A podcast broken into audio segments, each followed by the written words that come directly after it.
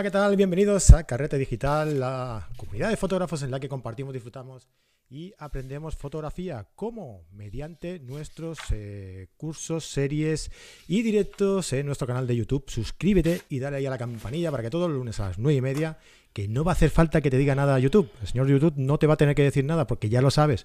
Cada lunes a las 9 y media estamos aquí en directo con todos vosotros, con un fotógrafo diferente, hablando sobre una temática distinta de la fotografía. Mi nombre es Fran Palmero, director y hombre orquesta de todo este cotarro. Y conmigo se encuentra pues mi amigo y compañero de fatigas, ¿eh? Eh, Fran Nieto. Hola Fran, ¿qué tal? ¿Cómo estás? Hola, muy buenas Fran, hola a todos, muy buenas noches ya ahora mismo aquí en España. Y por ahí fuera puede ser cualquier cosa, casi cuando nos escuchen también. Vete que paséis, un, que paséis un buen día, sea cuando sea. ¿Por qué nos liamos con estas cosas? Buenas, ya está. bueno, hoy es un día especial, vamos a bueno, vamos a hacer un programa especial en el que han colaborado ha colaborado mucha gente. No sé si estoy saliendo muy bajito. Yo me estoy viendo aquí que estoy saliendo muy bajito. No sé, ya nos dirá la gente por aquí seguramente si es así o no. Eh, va a ser un programa, ya os digo que un poco complicado, ¿no? Porque ya sabéis que a mí me gusta liar un poco la cosa y cuando la cosa se lía un poco ya sabemos lo que pasa, ¿no? Y bueno, vamos a ver. ¿Hay algún problema aquí técnico? Eh, porque sale algo bajo. Bueno, iremos, iremos tocando aquí botones. Algo, algo. Alguno será. Alguno será. no es que me voy notando yo porque de vez en cuando viene y se va. No sé, no, no sé por qué. Bueno, pues lo dicho, hoy es un programa especial. ¿Por qué? Porque mañana es eh, día 8, el Día de la Mujer, y entonces eh, hemos decidido pues compartir con todos vosotros eh, pues fotógrafas. ya sabéis que nosotros poniendo nombres somos así de, discretos, ¿no? Y hemos llamado a este programa las 10 mejores fotógrafas de la historia, cosa que ya hicimos el año pasado, por lo tanto igual lo debíamos haber llamado las otras 10 mejores fotógrafas de la historia, pero bueno, vamos a llamar así. y, bueno, vamos a, ver las 10 mejores fotógrafas de la historia, pero no eh, lo vamos a decir nosotros. Hemos, le hemos pedido a eh, fotógrafas, amigas de la casa, eh, excelentes fotógrafas también, que ya por ellas mismas ya podrían haber sido también una sección, podrían haber sido ya las mejores fotógrafos de la, de la historia, porque para mí, sinceramente, y os lo digo, las mejores fotógrafas para nosotros son las que colaboran con nosotros porque vamos a, pedirles a ellas esta información y, muy gustosamente nos la comparten con nosotros. ¿no? Así que para mí ellas son las mejores fotógrafas de la historia. Pero para llegar a serme el mejor fotógrafo de la historia, primero hay que estudiar. Y ya sabéis que nosotros en Carrete Digital tenemos pues más de 50 cursos online de fotografía, cada mes un curso nuevo, soporte de los profes, nuestra comunidad, nuestro Carrete Face y nuestros encuentros carreteros eh, cada eh, jueves, el último jueves de cada mes, hacemos una videollamada grupal con, bueno, pues con Fran, conmigo y con un fotógrafo invitado en este caso, este mes vamos a hacerlo todo en uno. Vamos a tener a Fran eh, contestando preguntas eh, de los suscriptores a, temas eh, sobre fotografía macro. ¿Vale? Nos lo han pedido mucho en nuestro canal de Telegram de, suscriptores y hemos dicho, pues venga, vamos a hacer un programilla hablando sobre fotografía macro, ya que vemos que interesa, que interesa mucho a todos los, los suscriptores, ¿verdad, Fran? Pues sí, es un tema que siempre despierta interés. Por mucho que se hable de él, siempre hay. Hmm. La verdad es, que cuando controlas el mundo de la fotografía macro, que el resto yo creo que son cuesta abajo, porque hmm. casi todos los errores que puedes cometer acaban apareciendo en macro. Hay que aprender a iluminar, hay que aprender a componer, hay que aprender casi todo, la verdad. Sí. obtener nitidez, obtener una buena profundidad de campo. Es un mundo que la verdad es que es muy técnico, pero que también es profundamente apasionante en cuanto a las capacidades artísticas que puedes tener con él. Te permite trabajar con materiales de casi cualquier cosa te puede valer, vamos. Así que cuando dominas esas cosas técnicamente ya el resto pues tienes una base muy sólida. Eso es. Pues si queréis eso, eh, aprender fotografía macro o participar con nosotros en estos encuentros, pues ya sabéis, eh, suscribíos a Carrete Digital, carretedigital.com y allí entráis y por 10 euros al mes o 90 euros al, año, pues podéis formar parte de, podéis ser miembros, suscriptores de Carrete Digital y beneficiados de todas estas ventajas. Venga, vamos a dar la bienvenida a todos los que, bueno, a todos no sé, ¿eh? porque soy ya unos cuantos por aquí los que estáis escribiendo y no sé yo si podremos, pero por lo menos a unos cuantos, ¿no? Eh, Elena Miranda Boto, que ya está por aquí, hoy sí que ha sido la primera. Hola Elena, ¿qué tal? Eulalia Ramírez, eh, Juan Borrini desde Buenos Aires, que dice que un gusto como siempre verlos. Fran Nieto, tanto vos como Benito, con sus libros y vídeos me enseñaron mucho de composición. Gracias. Pues nada, Gracias, Fran, ¿eh? que te dan las gracias aquí por tus libros. Eh, José Mauricio Borrero, eh, buenas desde Panamá, Fotorrami desde Leganés, Marisa Rodríguez desde Gijón, Asturias, Gabriel Beipe desde A Coruña, Javier Díaz desde Madrid, Carmen Martínez desde Alcoy, Julián Fernández desde Salamanca, Lola García desde Murcia, Susana Casado, José Mauricio, Luis Fernando desde Cartagena, Colombia, ah, Lola López, Lola que ya estará por aquí luego con un, con un vídeo. Ah, un saludo a todas las del comité de reveladas de AEFONA, que seguro que hay alguna, más de una por aquí. Eh, Javier Santolaria, hola Javi, ¿qué tal? ¿Cómo estás? María José Torruella, Lili Prandel, ah, Ana María Casas Cordero, que también estará por aquí luego. Buenas tardes desde Chile. Ah, bueno, y un montón de gente más que está por aquí escribiendo. Espero que ahora se escuche un poquito, un poquito mejor. Yo creo que sí. Ya, me estoy petando los oídos yo, o sea que seguro que sí. Y bueno, pues nada, Fran, creo que vamos a ir empezando ya. Y bueno, antes de empezar, eh, la primera fotógrafa que nos va a recomendar a, una, una, fotógrafa histórica es eh, mi amiga, eh, Trillo, Vanessa Trillo, que de hecho, iba a estar por aquí antes que, antes que tú, Fran. Eres el, el... Segundón, como siempre. el fotógrafo. Cuando todo falla, recurren a mí. no, y con gusto, ¿eh? Con gusto. Pero bueno, hombre, yo la verdad, no, es por, no es por eh, desprestigiarte a ti, pero yo prefería que estuviera aquí, ¿eh? Ya, ya, ya. Pero... Yo también. Yo también. Pero bueno, por motivos laborales no ha podido, no ha podido estar. Y ella hoy también me ha escrito y me ha dado una noticia que la verdad es que, bueno, pues es una noticia triste y que desde aquí pues yo quería, ah, pues, no sé, eh, recordar un poquito en la memoria a Fran Russo que nos ha dejado hoy. Eh, ah, sí, hace tiempo que coincidí con él un par de veces y tal, hablamos y de hecho lo hemos tenido aquí también en el programa alguna vez, hace muchísimo tiempo ya. Y bueno, yo quiero reconocerle que, me inspirara a la hora de empezar en la fotografía social, porque su, trabajo, la verdad es que a mí me ha inspirado bastante, ya sabéis, no sé si lo conocéis, eh, que su obra pues mm, tiene como esos tintes cálidos ¿no? de, la fotografía al atardecer, de la fotografía de pareja al atardecer, y la verdad es que a mí me, fue, me sirvió de fuente de inspiración a la hora de, crear mi trabajo, de empezar a, cuando trabajé, a trabajar en, fotografía social. Así que desde aquí, pues nada, que descanse en paz y que, muchas gracias por todo lo que nos ha, lo que nos ha dejado en, vida como fotógrafo y como persona. Sí, que no era muy mayor, el hombre ese era, creo que era más joven que yo, bastante no, más joven creo que, tenía un problema de, cáncer que ha estado muchísimo tiempo luchando con, contra él y no sé exactamente, no, quiero aquí aventurarme a decir exactamente de qué ha sido la causa, pero por lo que he leído, creo que sí que, viene relacionado con, eso. Y, nada, pues lo dicho, que, que descanse en paz. Pues nada, eh, ya dicho esto, mm, vamos allá con el vídeo. Vamos a ver, vamos a ver, Fran, a ver qué sale hoy, porque esto es. Si sale, si sale algo. Esto es arriesgado, esto es muy arriesgado lo que vamos a hacer hoy. Vamos a empezar con... Eh, vas a tener que escucharlo, creo, Fran, desde la, desde la retransmisión, ¿vale? Muy bien, pues allá me voy.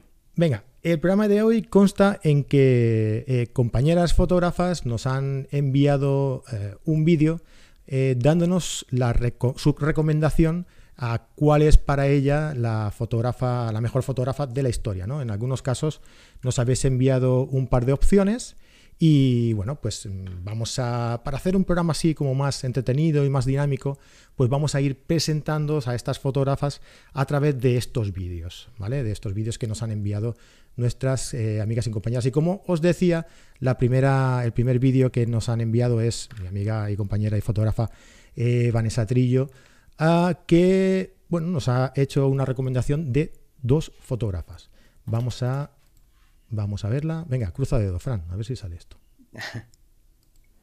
Bueno, pues hola a todos y a todas. Como siempre, Fran me ha liado y estoy aquí para presentaros no a una fotógrafa, sino a dos. Me hubiese gustado mucho estar en el vídeo en directo, pero por cuestiones de trabajo pues me es imposible. Pero bueno, Fran mmm, no tiene espera, me ha dicho, mira Vani, lo siento, pero tienes que grabarme un vídeo aunque sea desde tu casa y en pijama, y he dicho, pues venga, pues aquí estamos. Así que me lo he empapado, pero un poco. El tiempo no me ha dejado para mucho más. Tras el año pasado, uh, tras el vídeo que, grabamos el año pasado de fotógrafas, me llegaron muchos comentarios hablando de, de que teníamos una mirada muy europea y nos habíamos dejado de lado el resto del mundo. Cierto. Realmente es porque yo cuando he estudiado fotografía he estudiado más la visión europea y la visión del resto del mundo, pues no. Pero este año os traigo dos que no son de aquí, que son de por allí, aunque también han estado aquí. Oh.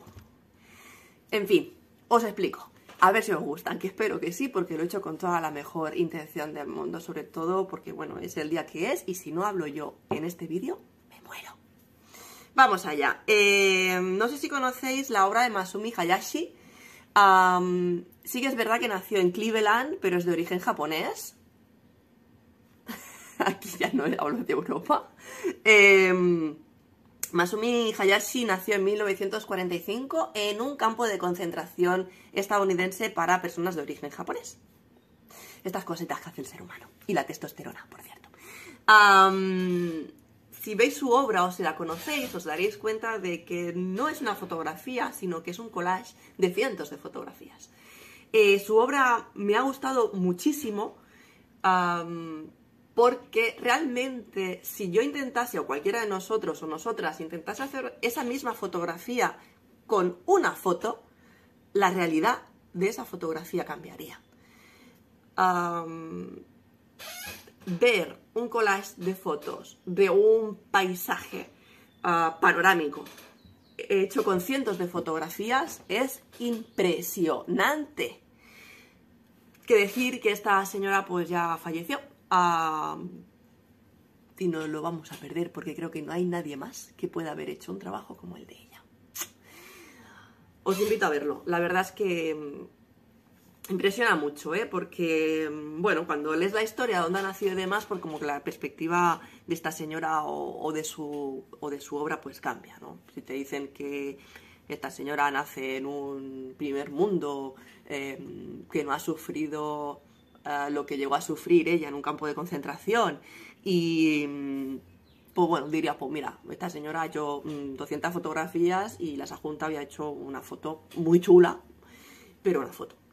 Pero cuando ya ves que su intención es ver o hacernos ver que la realidad cambia dependiendo de la perspectiva en la que se haga y lo muestra haciendo cientos de fotografías para construir una foto que podrías haber hecho perfectamente con una, pues tu visión cambia. Vale, la segunda. La segunda es Fina Gómez Revenga, nacida en 1920 en Venezuela. Eh, tampoco estamos hablando de Europa aquí. Eh, es la primera mujer venezolana que en 1992 consiguió el Premio Nacional de Fotografía. Oye, a partir de aquí, ¿cuántas mujeres lo han conseguido? Eso no lo he mirado. Bueno, eh, de todos los libros que publicó, a mí personalmente el que más me ha gustado es el de Raíces. Eh, espectacular el libro en el que salen niños trabajando sin perder su inocencia de niños. Sin palabras, tío, sin palabras. Eh, realmente he elegido estas dos fotógrafas de todas las cientos que hay uh, por la situación actual en la que estamos viviendo. Sí, um, estamos viviendo una, una, situación actual de guerra, de, miseria, de, de, hambre, de sufrimiento y desgraciadamente la historia se repite. Así que no está mal volver la vista atrás y buscar trabajos eh, de fotografía o de mujeres fotógrafas en este caso que han reunido ah, fotos en las que se observa claramente el sufrimiento, em, el día a día de personas refugiadas, de personas que eh, tienen que trabajar cuando deberían estar jugando en un parque, em, y vistas panorámicas de paisajes em, que simplemente nos hacen reflexionar de dónde estamos, de qué queremos y de dónde queremos ir. Para mí, todas las críticas, todas las posibles, los posibles trabajos que me mencionéis, no creáis que los dejo de lado, los leo, me informo, los busco. Para mí todo es crecimiento y empoderamiento. Así que os saludo a todas, os animo a seguir fotografiando, os animo a descubrir, os animo a salir a la calle, coger una cámara de fotos grande, pequeña, da igual. Y fotografiar lo que os salga un beso. Fran, a ver qué me cuentas. ¿Qué te ha parecido, Fran? Muy interesante. Hayashi y. Eh, espera, Fina. Ahí se me ha ido la cabeza. Fina Revenga. Fina Gómez Revenga me parece muy interesante, sobre todo cuando vas hacia atrás y ves que cosas que hoy nos parece que es lo más de lo más técnicamente, que una maravilla hacer una panorámica, ¿no? Hmm. Y que esto ya se hacía hace, casi 200 años, ¿no? Y de, que no hemos avanzado tanta cosa tampoco. Los medios sí que han cambiado y está más accesible para muchas personas, pero en realidad es que tampoco hayamos evolucionado mucho. Y desde el punto de vista estético es que se hacían cosas muy majas, muy majas y con los recursos que había. Y con películas que tenían un rango tonal, pues que era el que había, con unos procesados que eran los que eran y aún así la gente hacía fotografía y se lo pasaba muy bien. Y, es de lo que se trata en, todo esto.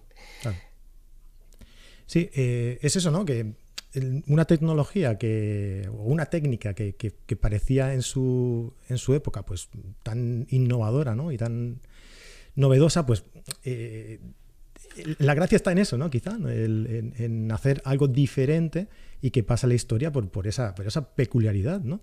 Cuando hoy lo vemos muy normal, seguramente. Sí, yo recuerdo unas fotografías que había visto de una guerra también. Ahora estamos en un, contexto histórico también. Mm. Tenemos varias guerras activas ahora mismo y algunas como en México que está muriendo muchísima gente, que yo creo que es una guerra un poco no convencional, pero un cártel de la droga contra, contra el Estado, ¿no? Y que mucho, mucha gente que se está muriendo. Y recuerdo que había unas fotografías de pues campo minado y todo reventado en la Primera Guerra Mundial y que estaba hecho con panorámicas para pues para pues para inteligencia, supongo, para poder valorar cuál era la mejor alternativa para intentar conquistar las trincheras enemigas, ¿no? En Verdún, creo recordar que era. Y todo es que esta la fotografía siempre ha tenido que estar al servicio de la necesidad para la que se crea al servicio del cliente. Hoy en día vemos esto como desde el punto de vista muy personalista, donde tú haces la fotografía que te da la gana y todo el mundo promovemos eso, que hagas la fotografía que a ti te gusta y que disfrutes con ella. Pero en realidad la mayor parte de la historia de la fotografía hay un cliente. Hay un cliente que, tenía una finalidad. Esto de fotografía amateur, donde haya, tanta gente, es un momento histórico donde antes no existía. Por afición, ¿no? La accesibilidad, sí, la afición.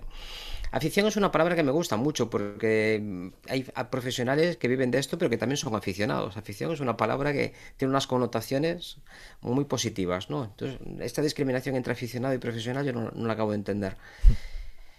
Así que y la presentación me ha, hecho mucha gracia también. Bueno, Mane, tiene mucha gracia, la verdad, haciendo estas cosas.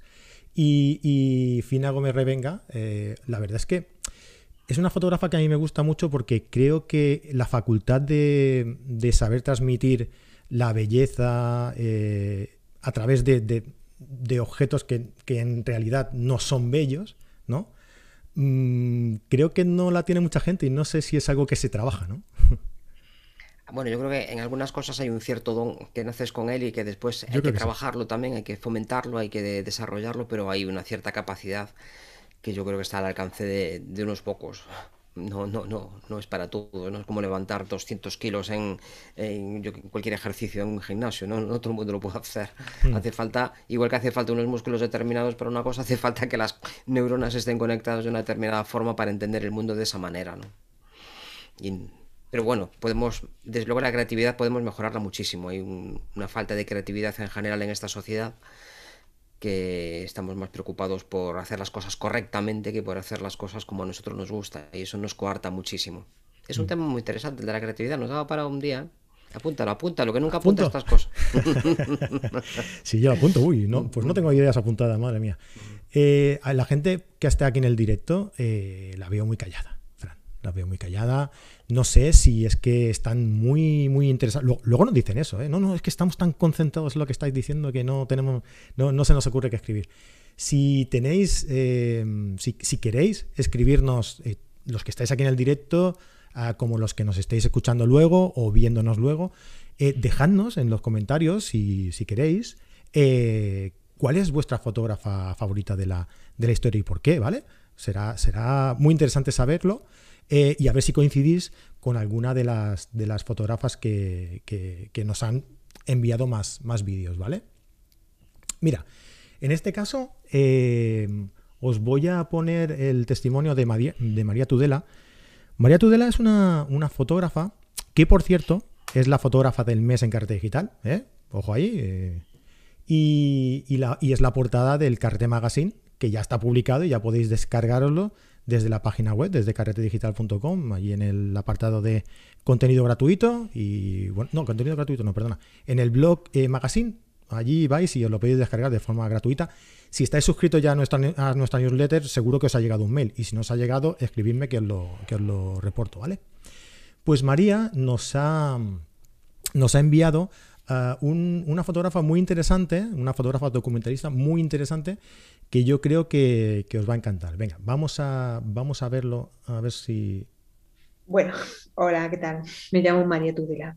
Mm, eh, elegir una fotógrafa preferida entre tantas que te gustan resulta realmente complicado.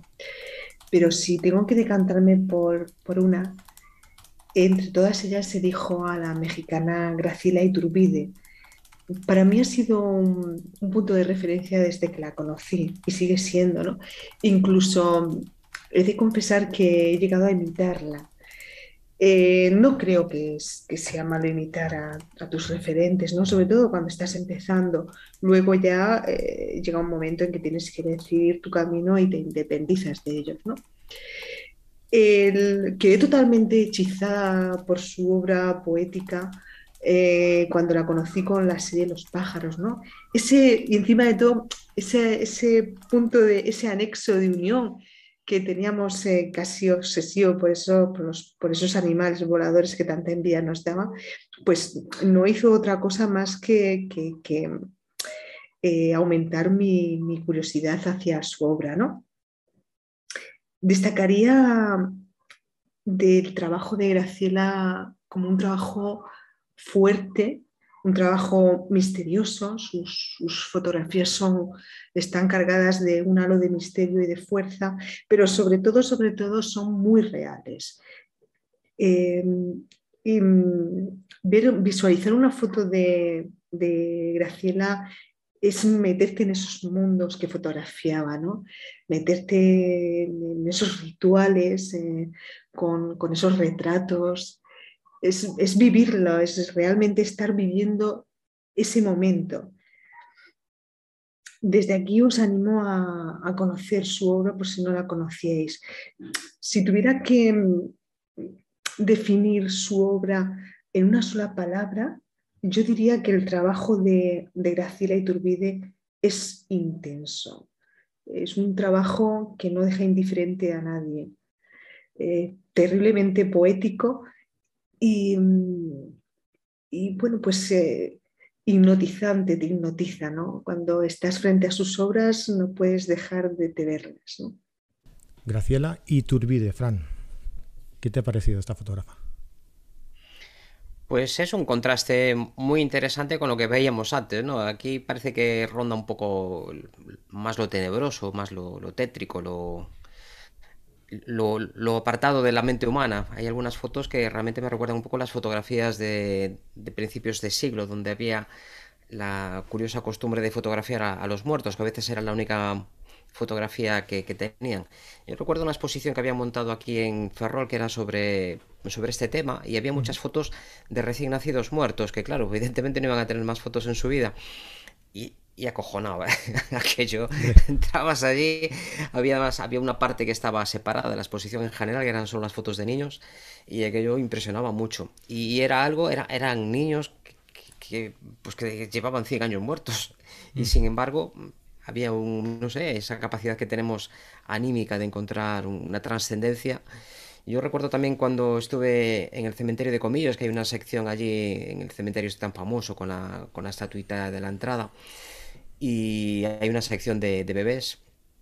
Y, joder, es que impresiona mucho. Y esta fotografía, incluso de la, la niña esa que estaba en cama con, con las, con, el vestido este de, de florecitas y demás, es que tiene un ambiente también Mm, también tétrico, ¿no? Y la ducha, que parece una película de terror, ¿no? Y la perspectiva desde arriba con los, con los dedos y... La verdad que la fotografía sirve para mucho, mientras sirva para transmitir emociones y sirva para darte una vuelta de tuerca a la cabeza. Y la verdad que ha habido muchísimas mujeres y en, lo largo de la historia, por desgracia, se conoce mucho más al trabajo de muchos hombres porque históricamente han sido mejor valoradas en revistas, han tenido en general más posibilidades de poder vender su trabajo y de poder viajar por el mundo y de poder trabajar en general. Es, lamentablemente ha sido así durante la mayor parte de la historia de la humanidad, pero la cantidad de gente que yo conozco muchísimas mujeres que, que hacen fotos y que yo creo que ahora mismo estamos igualando bastante la, proporción de hombres, incluso puede que haya más mujeres ahora mismo y se está haciendo un trabajo, la verdad que admirable, se ha hecho a lo largo de toda la historia, pero cada vez se hacen más cosas, somos más haciendo fotos y por tanto salen más cosas. Eso es. De hecho, eh, la fotógrafa que nos presentan a continuación, eh, que es eh, Lola, Lola López, del Comité de Reveladas de la Asociación de, de la Asociación Española de Fotografía y Naturaleza, eh, una de ellas me ha sorprendido mucho porque eh, es una fotógrafa reportera, ¿no? Mm, que ha estado en guerras y todo, y, no era algo muy frecuente, ¿no? En, antaño, ahora igual sí que es algo más normal, pero antes no era muy frecuente, ¿no? Pues, bueno, vamos a verlo, vamos a verlo y, lo, y luego lo comentamos. Hola, hola Fran, hola a todos y a todas. yo soy Lola López, fotógrafa de naturaleza, pertenezco al comité de Reveladas AEFONA y hoy, 8 de marzo, Día de la Mujer, quiero hacer mi aportación con, una fotógrafa española, eh, Isabel Muñoz, Premio Nacional eh, de Fotografía en el año 2016. Y bueno, aunque ella es muy reconocida, su trabajo también quizás se la nombra menos, y a mí me parece una fotógrafa espectacular. Em, su, su implicación en, todos los proyectos que hace y, su, la técnica en trabajar la platinotipia. Me parece espectacular. Voy a compartir la pantalla para que veáis el trabajo de Isabel eh, de los simios, que a mí me impresionó muchísimo cómo trabaja, la elegancia de sus fotografías, cómo trabaja el blanco y negro y también eh, un proyecto que hizo de, fotografiar debajo del agua, de los plásticos. Y bueno, es una fotógrafa muy, muy inspiradora.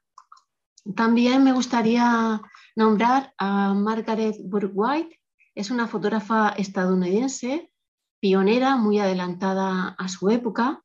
Fue la primera mujer corresponsal de guerra de la historia y se metió a fotografiar en los campos de, concentración. Eh, la primera mujer en esto, en los años 40 en Estados Unidos, pues este, vamos, era algo impensable, ¿no? Y también trabajó para la revista Fortune y fue portada de la revista Life, la primera mujer. Y aquí la vemos subida en el rascacielos más alto del mundo eh, de la Chrysler que la contrató para documentar todo el proceso de construcción del rascacielos.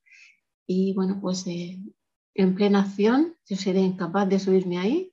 Así que una, fotógrafa eh, que me encanta y también que quería mencionar. Estas son mis dos aportaciones. Un saludo a todos. Bueno, Fran, pues la que yo te comentaba era evidentemente Margaret Burke Burke White, ¿no? Que era, además era alguna de las que tú te habías preparado, ¿verdad? para, hablar de ella y es, es una, una reportera eh, de, que ha realizado, entre otros trabajos, eh, fotografía pues, de, guerras. ¿no? Eh, también hablaba Lola, nos comentaba también el, ah, el trabajo de Isabel Muñoz. ¿no? Isabel Muñoz es una de las mejores fotógrafas que tenemos en la actualidad aquí en España. Y creo que ya lo comentamos en el vídeo que hicimos el año pasado, como no, claro, tenía que salir, el, año pasado sobre, sobre las mejores fotógrafas de, de la historia 1, podemos llamarle, ¿no? Y, en este caso, pues también, también ha salido. Gracias, Lola, por, enviarnos el, vídeo. Ah, pues lo que comentábamos, ¿no, Fran? Mujeres que, se, avanzaron en su tiempo, ¿no? Que, bueno, que se avanzaron, ¿no? Que, se atrevieron a verse en un mundo que, estaba dominado también por el, por el hombre, ¿no? En aquel entonces. Sí, en el caso de Margaret, es que era un personajillo de cuidado. Yo es una de esas personas que puedes tomarte un café y que dure toda la vida, porque vamos, era una persona. El padre era, era ingeniero de profesión, era una persona que comentaba que igual estaba en un restaurante, apartaba toda la comida, cogía una servilleta y se ponía a escribir un poco al estilo de Beethoven, que apuntaba también en la camisa cuando no tenía donde apuntar nada, ¿no? Y la madre era una mujer que no había estudiado, no tenía recursos pero que siempre tenía libros a disposición de sus hijos y que leía muchísimo. Su cultura no vino por la escuela, sino que vino por, por todo lo que pudo leer. Era una mujer también que aportó muchísimo en la vida de sus hijos. El, hermano de, de, Margaret también fue ingeniero con el tiempo. Y ella empezó con, con, inquietudes por todos lados. El padre era, era fotógrafo, le gustaba mucho la, las máquinas como, como ingeniero y ella la que le gustaban de verdad eran, eran las culibritas. ella quiso ser herpetóloga y, se fue, y se fue a estudiar a la Universidad de, de Columbia. ¿De herpetología? Sí, fue allí, estuvo una temporada, estuvo seis meses, siete meses, porque se murió el padre, no, no, daban los recursos para todo, así que tuvo que dedicarse a otras cosas, pasó por varias universidades, estuvo probando varias cosas, hasta que al final acabó haciendo Bellas Artes en, en, Cornell, en Cornell, quiero recordar. Y curiosamente, allí para buscarse un poco la vida, el estilo americano, que uno de cada ocho americanos pues parece que han trabajado alguna vez en su vida en, McDonald's o en alguna tienda de este tipo. y a este paso de españoles también. ¿eh? y este paso de, y alemanes y de todo el mundo. Bueno, pues esta mujer, eh, aprovechando que, que sabía un poco de fotografía, hizo algunas fotos del campus que pudo vender.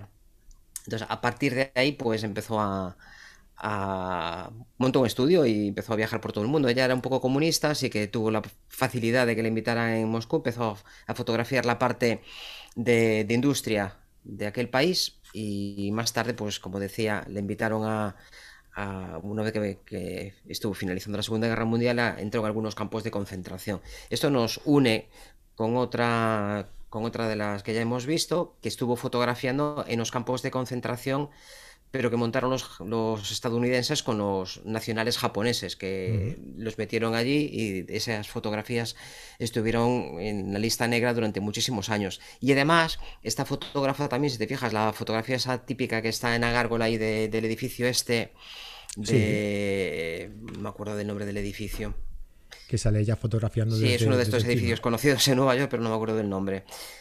Eh, jolín, bueno, a ver si me sale después. Pues salió una fotografía también de Muñoz, o sea, que al final está todo tan, tan entremezclado. Y Muñoz que estuvo viajando, por, hizo un poco de todo. Isabel hizo prácticamente todo lo que se puede hacer en fotografía y lo ha probado, me parece a mí. Sí, sí. Mm. Es una fotografía muy, y, sobre todo recuperando procesos anteriores, que antes estábamos diciendo que se avanzó muchísimo en, algunos procesos que llegaron a ser pues muy, muy, muy buenos y que ahora estamos recuperando eso porque tienen una estética que está muy alejada del mundo digital. Entonces, curioso, como ha pasado con, el vinilo, que ha tenido un, resurgimiento cuando la música nunca ha tenido tanta capacidad de grabarse bien, ¿no? Y de, y de tener una alta fidelidad. Y sin embargo, pues volvemos otra vez al vinilo porque tiene un sonido distinto. No mientras si es mejor o peor, ¿eh? pero que es distinto no cabe duda. está claro. Vale, está todo, mira. Está todo muy entrelazado y muy... Mm. Por aquí nos están diciendo ya opciones, vamos a ir diciéndolas, ¿no? Ya que nos las estáis eh, comunicando por aquí por el chat. Carlos, eh, no, Carlos Infante nos decía que buenas noches de Madrid. Sergio Núñez, a mí me gusta la fotógrafa, eh, la fotógrafa contemporánea. Asa Schontrom, periodista sueca especializada en documentales. ¿La conoces esta, Fran? Sí, sí. Mm. Mm. Eh, Lola, García nos dice eh, Julia Margaret Cameron y Brooke Shaden. Margaret Cameron es otra de las grandes de, su época también y también empezó muchas cosas. Fue pionera en bastantes cosas. Ignacio nos dice Cristina García Rodero, pero yo soy principiante en esto de la fotografía. Ignacio, que para los gustos no hay... gusto. para los gustos no hay iniciados ni profesionales, es igual. Si lo que tiene que la fotografía lo que tiene que hacer es transmitirte. No, es igual el, nivel que tiene. además, como persona es un encanto y es una maravilla estar con ella y. ¿La conoces? Sí. Ah. Y la verdad que vale la pena todo el trabajo que ha hecho. Y este último que ha hecho sobre el vudú en, allá en, Sudamérica, Centroamérica, Sudamérica, es impresionante. estuvo ¿eh? años, estuvo años y años yendo por allí sin que le hicieran ni puñetero caso. y al final, pues, decía que como soy pequeñita y me ven poca cosa, pues al final logro acceder a sitios donde yo no podría entrar en ningún sitio de eso, ¿ves? Yo, de, García recuerdo lo de, lo, de las fiestas y todo esto, y los carnavales, todo aquello, y la que me viene siempre a la mente es uno que estaba meando contra una esquina y, justo cuando hizo ya la foto, pues se dio la vuelta, ¿no? Lo pilló allí meando, así, de exhibicionista total, ¿no? Y es... Y algunas de las que recuerdo son, es una que sale, creo que era una chica en un cementerio con una vestimenta un poco de la época pero que parecía realmente mm, sacado como de, un cuento, ¿no? Y la capacidad, eh, la capacidad que tiene para relacionar eh, actos que están sucediendo con, el entorno, ¿no? Con, el, eh, con, la, con el evento, ¿no? El que está, que está fotografiando es, es brutal, es, es, increíble. A mí me encanta también Cristina García Rodero. Sí, además el positivado que tiene también es, bueno, no positiva ella en este caso, ¿no? Pero la calidad de, de, un tiempo podríamos hablar también de esto, también de si necesitamos positivar para ser fotógrafos, esta parte, si la podemos delegar o cómo es la historia esta, ¿no? Es un tema muy interesante también. Si tenemos que controlar todo el proceso, o nos podemos entrar en uno, o si puede, porque da para muchas posibilidades, ¿no? Esto puede ser fotógrafos y solo positivas, y las fotos las pone otro. Sí, pues sí, es, un buen tema. ¿eh? Hay, muchas combinaciones. Sí, sí, sí, es verdad. ¿Qué es, qué es ser fotógrafo en realidad? ¿no? ¿Qué, es ser fotógrafo? Claro, es que hay muchos fotógrafos que su sello de identidad es luego, traspolándolo un poco, ¿no? La, edición, ¿no? Entonces, ¿son fotógrafos? ¿No son fotógrafos? Uy, uy, vaya, vaya, vaya melón estamos hablando, hay, Hay algunos fotopress y premios de estos que, que, se dice quién es el editor y que él presume de que editó esa fotografía y, la foto la hizo otro, y una foto de guerra o lo que fuera, y, y ahora empezamos a ver en foto de, retoque de, producto, también hay mucho retoque, en fotografía de, portada de revistas, en beauty, ¿no? y, tiene mucho valor quien, quien la retoca. De hecho, trabajas con un retocador, no con otro, porque sabe lo que tú quieres y demás. Claro, claro. Y me, viene a la mente pues muchísima gente, que Richard Abbott, aunque no, no procesaba él y tenía una serie de historias muy... De hecho, a, a Cristina, un día si quieres hablamos, incluso lo podemos invitar, es que positiva sus fotos un premio nacional de ¿Eso es una pregunta? también. ¿Eso es una pregunta, en serio? podemos, podemos intentarlo. ¿Y, claro que tiene su trabajo y con su trabajo ha sido Premio Nacional de Fotografía y procesa fotos de otros también, ¿no? Claro que sí. Y muy bien, además. Mira, Carmen Deloso nos dice, eh, me impresiona Kimiko Yoshida y la desaparición ritual. Este no lo conozco, este, este, no lo conozco. Este. No, yo tampoco. Lo apunto. Ah, Mercedes nos dice Colita. Colita. A mí me encanta también el trabajo de, Colita. Em, Lola García nos dice que también Colita le gusta mucho. Manuel Fraga nos dice Vivian Mayer, me encantan las fotos de gente acomodada, incomodada en comparación con los currantes y los niños que son eh, fotos amables. Sí, eh, de hecho Vivian Mayer es la fotógrafa favorita de, de Vane y ya lo comentamos el, en el programa del año pasado, fue la primera que salió, evidentemente, si, sale, si sale Vane tenemos que hablar de Vivian Mayer. Así que te recomiendo Manuel que vayas a ver el, programa del año pasado y sepas un poquito más de, de, ella. Bueno, que sepas un poquito más, por lo menos, de, nuestra parte, ¿no? Eh, vamos a ver otra, otra fotógrafa que nos ha enviado. Ya, mismo te toca, ¿eh, Fran? No te preocupes. ya estoy aquí. ¿Cómo no cobro por hora? claro, te da igual, tienes que estar aquí tres, dos, tres horas. O sea. Vamos con el trabajo, con el vídeo que nos ha enviado Isabel Herrera, que también es miembro del, miembro del comité eh, eh, Reveladas de la Asociación de, de AEFONA. Así que, bueno, a ver qué, fotógrafa nos, nos comenta ella. Hola, soy Isabel Herrera, Soy fotógrafa de naturaleza y de light painting y formo parte del comité de Reveladas Efona. Tengo muchas mujeres que creo que merecen eh, nombrarse en este foro y en otros, pero yo me voy a inclinar por una, que es Ofelia de Pablo. Creo que es una documentalista, fotógrafa, periodista que hace reportajes sobre derechos humanos, sobre conservación y que merece la pena que veamos y sigamos su trabajo. Gracias a todos y todas. Adiós. Bueno, decía que Isabel ha ido muy rápido y casi no me ha dado tiempo de poner las fotos. A ver si las puedo ir poniendo, poniendo ahora. Eh, Ofelia de Pablo, mm, ¿tú la conocías, Fran? Yo era, la verdad es que era una fotógrafa que no, no la conocía y al parecer es bastante, bastante, con bastante nombre, ¿no? Sí, las fotos estas de geishas y demás, soy Herrera, yo las conocía. Soy fotógrafa de naturaleza. no he profundizado mucho en su trabajo, pero y formo parte del comité de reveladas. El problema que tengo yo es que para los nombres de, de los autores son un auténtico desastre. Tengo un poco de ceguera para los nombres. Es una historia que, hace que descubrí que, que, existía y ya me quedé un poco más tranquilo. yo los nombres son un auténtico desastre. Tiene que, tengo que repetirlos mucho y verlos mucho para pero afortunadamente la memoria visual funciona mejor y cuando veo la foto sé que, no sé de quién es, porque no me acuerdo del nombre, pero sí que sé que, la, que lo he visto. Se llama eh, memoria fotográfica, ¿no? Un poco. sí, memoria de algún otro tipo, pero bueno, de, recordar los nombres sí que soy un auténtico desastre. Nombres y caras son un auténtico desastre. Bueno, ¿y qué te parece si conocemos uno de los que has preparado tú? ¿Qué te parece si vamos con Franz Benjamin Johnston? Vale, pues tengo una presentación por aquí. Voy a ver si todo funciona. Sería maravilloso que funcionara la primera. ¿Te has preparado una, presentación y todo? Hombre. Pero, pero bueno. ¿Lo ves por ahí? ¿Está bien? Eh, espérate, espérate, que esto me has pillado a mí de. claro, es que estas cosas se avisan, estas cosas se tienen que avisar. Hombre, yo sin presentación no voy a ningún lado, por Dios. Ay, ay, ay, ay, ay por Dios. Desde que hice el curso de PowerPoint de, dos horas y media.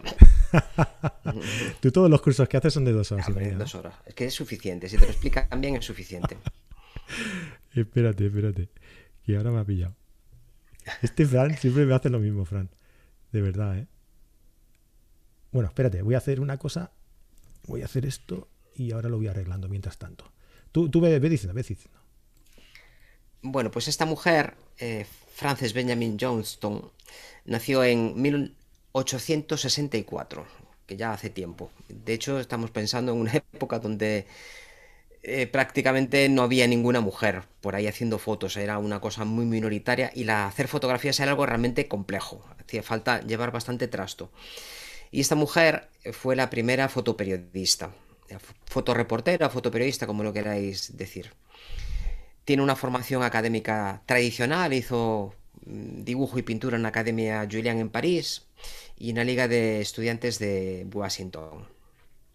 Ella de procedencia es norteamericano, norteamericana. Empezó ya de jovencita escribiendo para publicaciones periódicas y tenía un conocido, que igual a algunos os, os suena también, el señor Isman Kodak, era amigo de la familia, y tuvo la fortuna de que le regaló su primera cámara Kodak.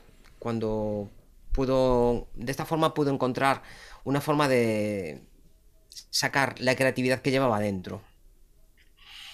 No solo la de pintura vive el hombre, cuando encontró la fotografía, pues vio que había cosas que se podían hacer de una forma y no de otra. Pero esta formación clásica del dibujo eh, se nota mucho en muchísimos autores.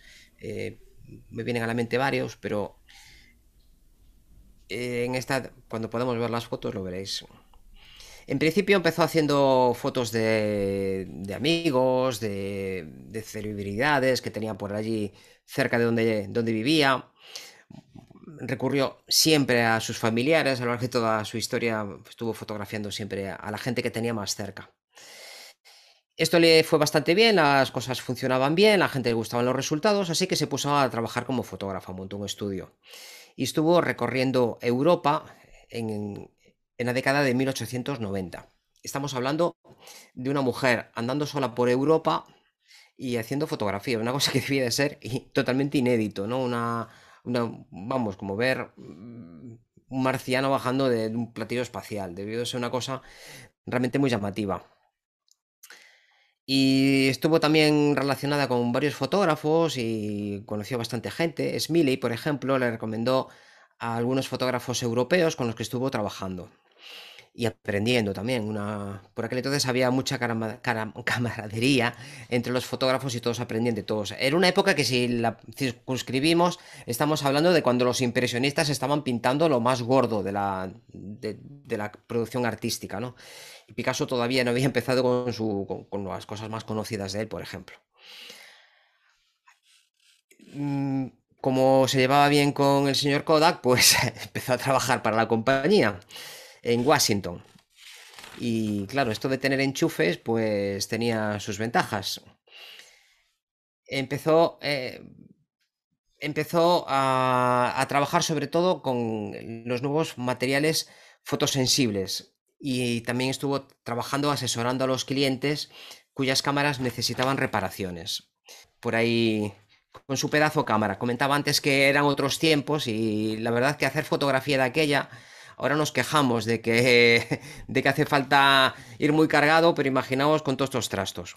En el año 1895, aquí la vemos ahí también, pues lo que os comentaba, esta expectación de allá donde fuera, pues que tenía que ser un auténtico alucine. Como ir ahora a un poblado mm, apartado de la mano de Dios, ahí en el medio de la selva amazónica y llevarte un dron, una cosa así tiene que ser flipante, ¿no?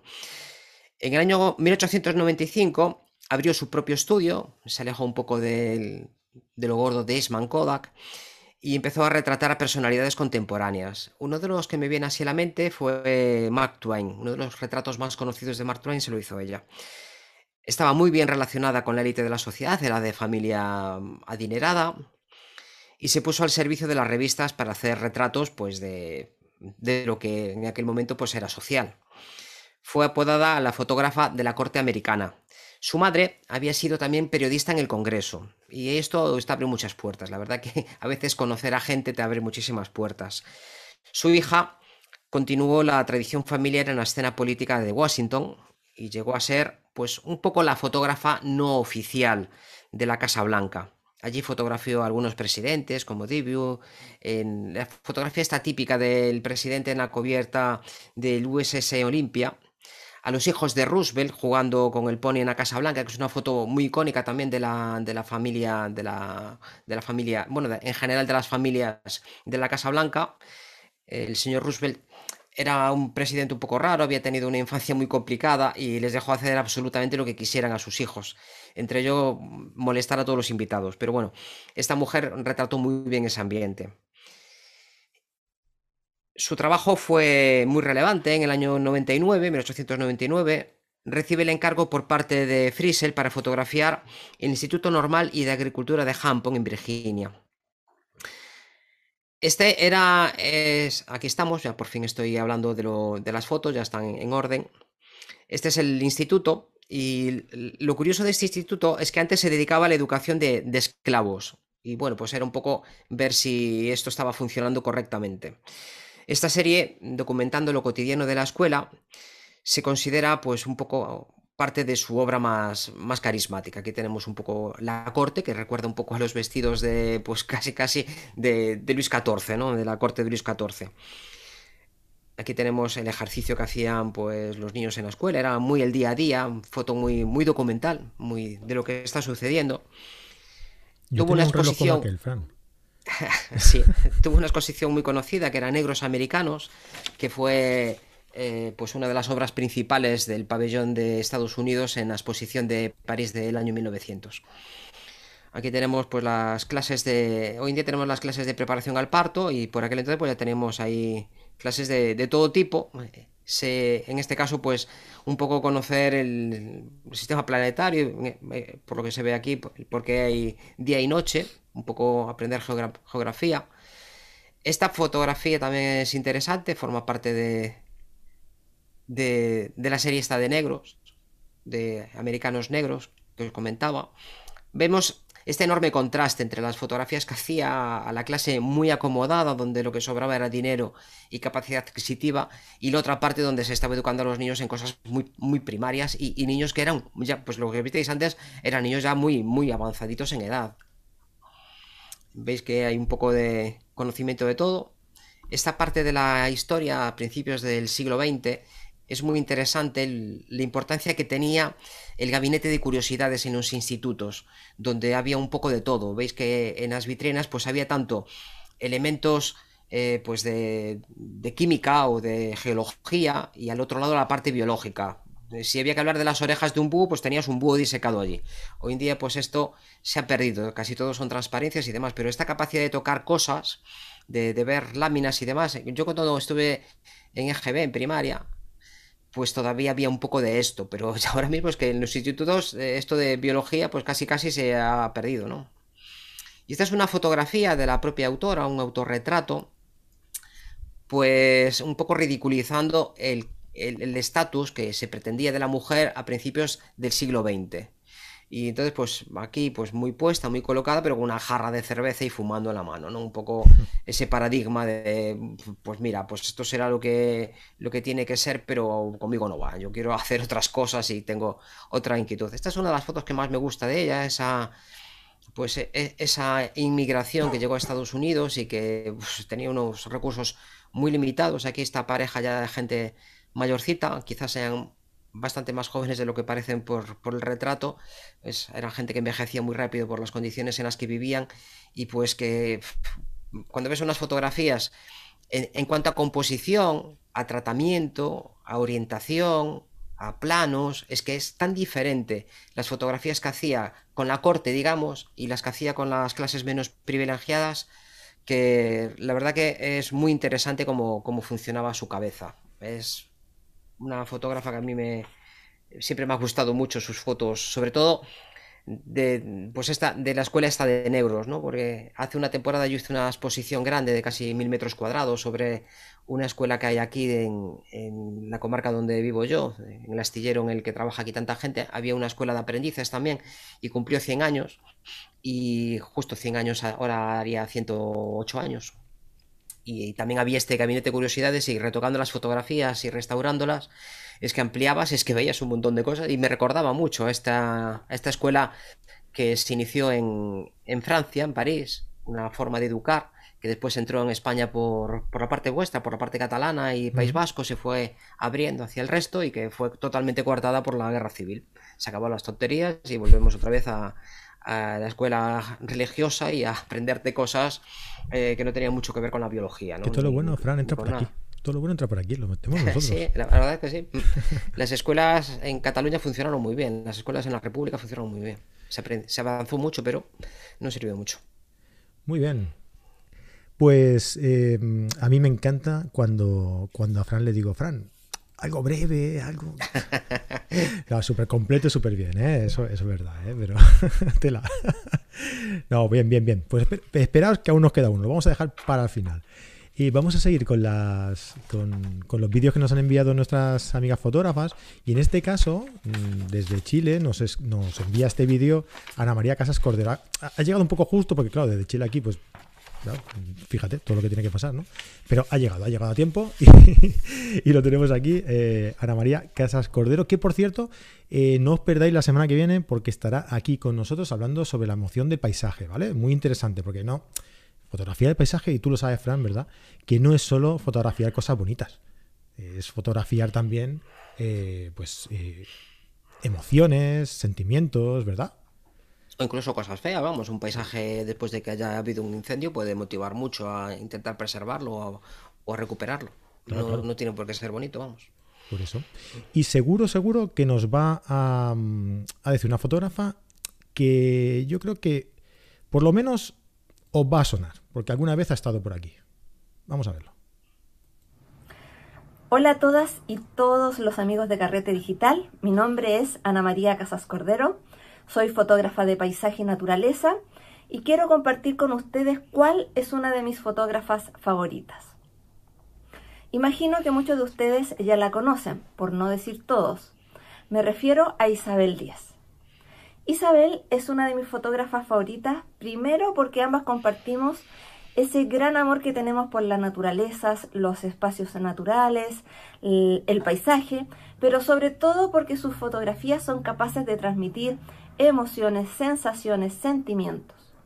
Isabel tiene una mirada fotográfica muy especial, que le ha permitido desarrollar un estilo personal caracterizado por la belleza del detalle, por la conexión con lo íntimo y por supuesto por la búsqueda de lo que la conmueve.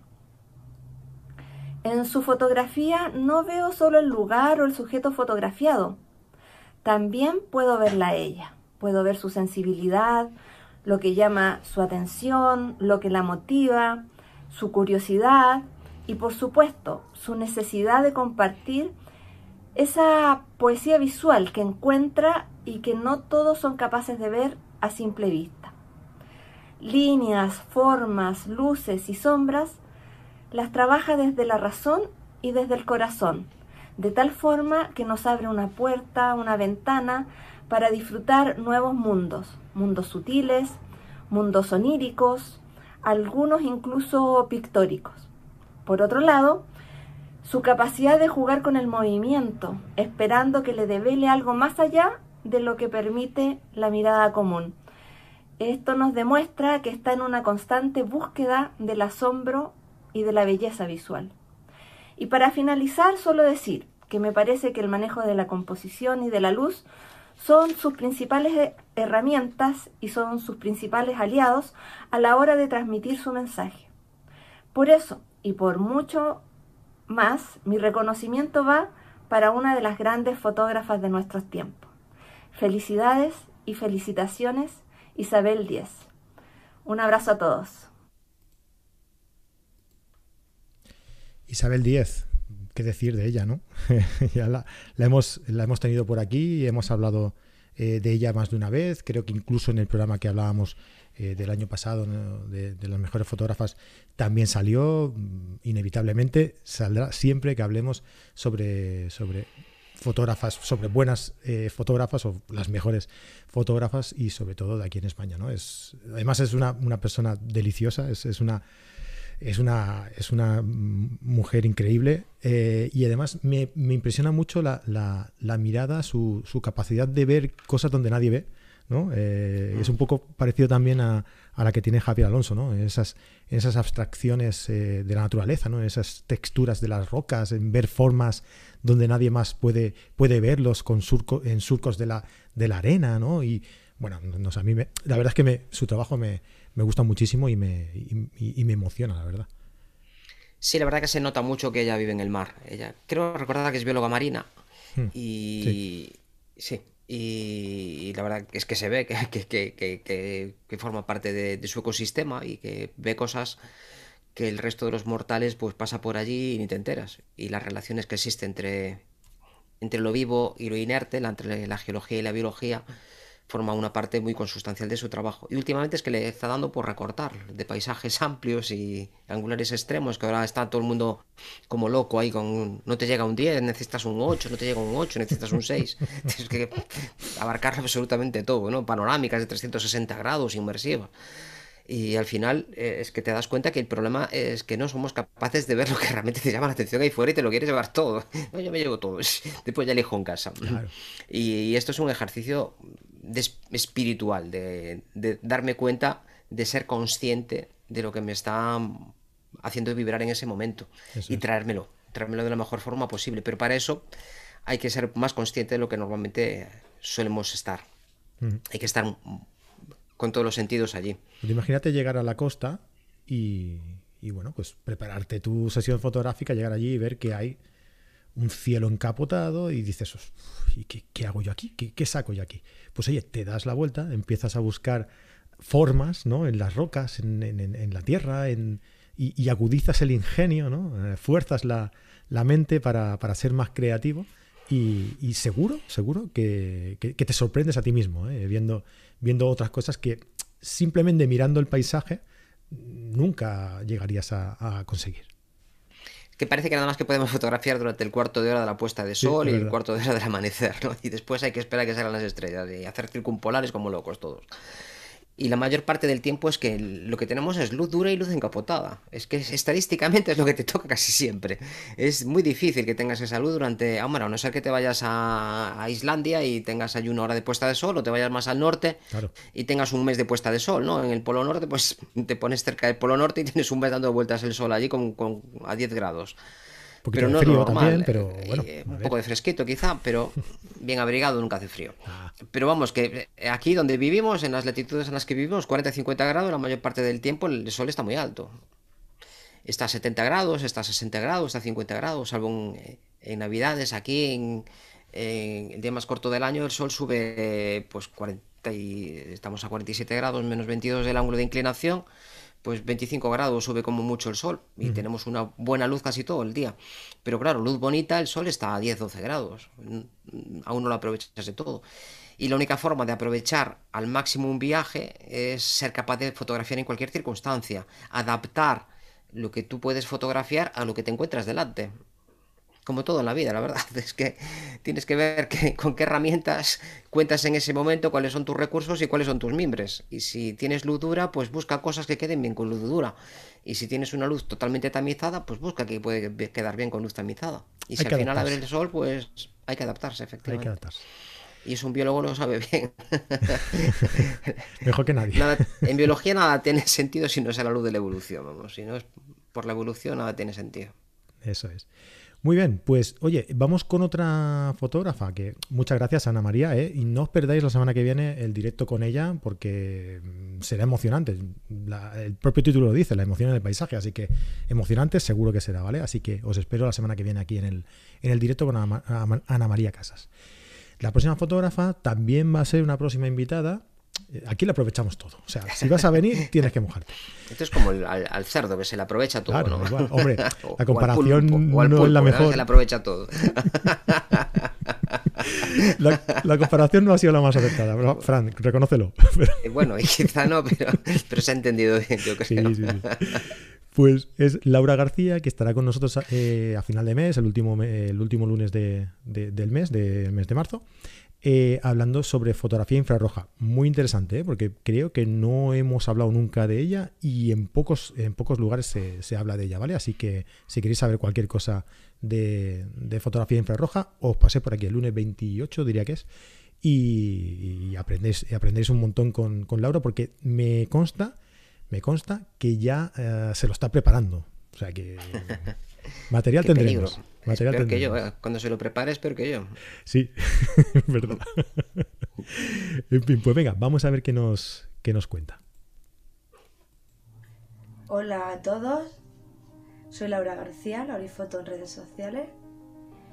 Mi fotógrafa, digamos, favorita o que más eh, admiración le tengo es Sonia Soberat. Es una fotógrafa venezolana. Eh, si no recuerdo mal, reside en Estados Unidos.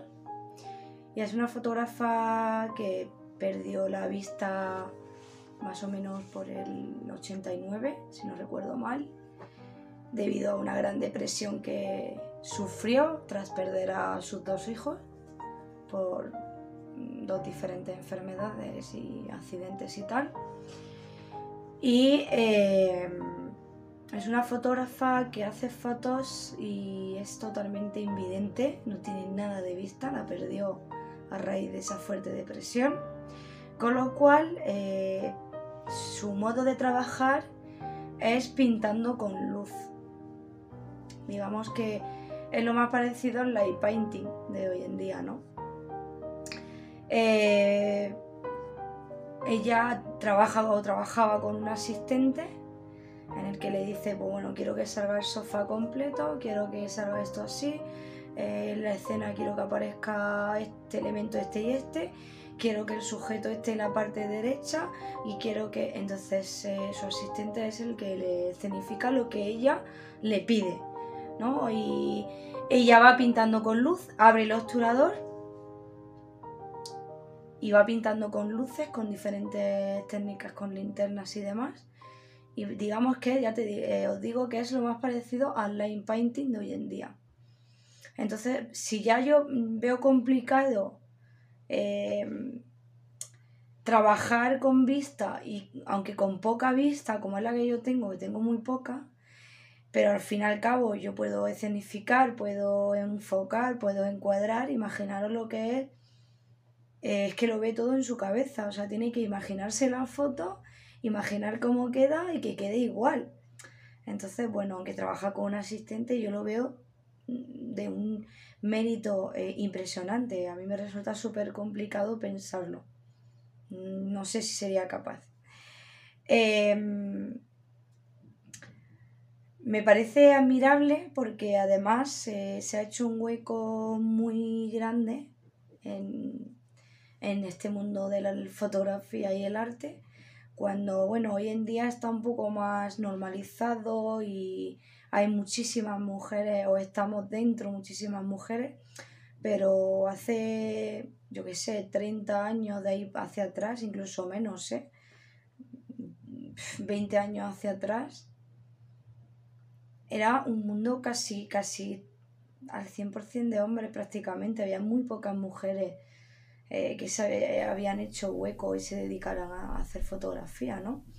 Entonces, eh, lo de Sonia es, digno de admirar, se ha hecho un, su hueco, es una verdadera artista y os invito a que veáis su trabajo desde aquí porque es digno de admirar y hasta la fecha es, digamos, la fotógrafa que más eh, admiración ¿no? le puedo tener por su mérito, ¿no? por su esfuerzo y sobre todo por esa creatividad e imaginación que hay que tener. Así que desde aquí pues os invito a que veáis su trabajo. Os mando un fuerte abrazo y nos vemos en otra. Chao. Bueno, Sonia Soberats, yo mm, realmente, mm, lo siento, pero desconocía de la existencia de esta, de esta fotógrafa y de la capacidad de poder crear eh, estas fotografías de, la nada, o sea, de una visión cero y poder crear unas fotografías al estilo más o menos del light painting, ¿no? Es como dibujar en un lienzo en, totalmente oscuras, en, negro, y con la ayuda de un asistente, pues llevar a la práctica algo que tienes en la cabeza, ¿no? Me parece mm, impresionante. Mm, yo tampoco la conocía, la verdad. Y, y me ha llamado mucho la atención el contraste tan brutal que tiene, la falta de, nitidez en general, está todo muy suavizado y responde muy bien. Y las primeras imágenes tan, tan dramáticas, tan tétricas, ¿no? Un, estado, un estado pues imagino que, muy, depresivo, muy depresivo, con una vida tan complicada como la ha tocado, ciega y que ha perdido a, a dos hijos, que debe ser una cosa sumamente horrible y me ha chocado mucho la combinación de colores, esos rojos con los cianes, los azules con los amarillos, unas combinaciones de colores, incluso unas frutas y demás, está todo, todo muy bien organizado. Y, volviendo con el tema de antes, cuando eh, la fotógrafa no gestiona todo el asunto, ¿no? Volvemos otra vez a lo que te comentaba antes, que era un debate muy interesante el asistente en realidad es el que está haciendo el encuadre, ella le dice y, él supongo que será el que determina la sensibilidad y todo esto, ¿no? Imagino. pero ¿cómo puede determinar ella que realmente es lo que, no? Es, no sé. a la hora de iluminar supongo que será simplemente por tacto. Ella tiene una idea y, aquí hay un comportamiento también, un, cierto margen de, bueno, de ensayo y error, ¿no? De, de aleatoriedad. Pero al final eh, el elemento crucial es si un arquitecto diseña un edificio y es el arquitecto que lo ha hecho, ¿no? no tiene ninguna duda. No tiene que ir allí a picar una, estatua, él lo diseña, está, ¿eh? en lo que consiste un arquitecto. Pero a veces lo, que es un fotógrafo o una fotógrafa no nos queda muy claro. A mí no me queda muy claro cuando hablo con la gente. Ya volvemos otra vez al debate de antes. Sí, ¿qué, es ser fotógrafo? ¿no? ¿Cuál es la parte fundamental de ser fotógrafo? Y en este caso tenemos todos claro que lo importante es la idea que ella tiene. En este caso, además, ella está iluminando. Entonces, al final, eh, es, un ejemplo muy claro de que un, para mí un fotógrafo es el que es capaz de ver una fotografía y el que es capaz de, trabajarla, el que, de, gestionar la luz que tiene, aprovechando la que hay disponible o modificando lo demás. Pero estos dos elementos, controlar la luz, fotografía, es dibujar con luz. Ser capaz de, de, manipular la luz y visualizarla y tener la idea para mí es lo que constituye el fotógrafo, lo demás es siempre muy accesorio. De hecho, este sería la casi que la definición del light painting, ¿no? Es realmente pintar con luz y, realmente sería, sería esto. Y lo que hizo Picasso con la historia aquella. ¿Mm? Bueno, en realidad cuando, cuando tú haces light painting, eh, tú dibujas a oscuras y no sabes realmente lo que estás haciendo.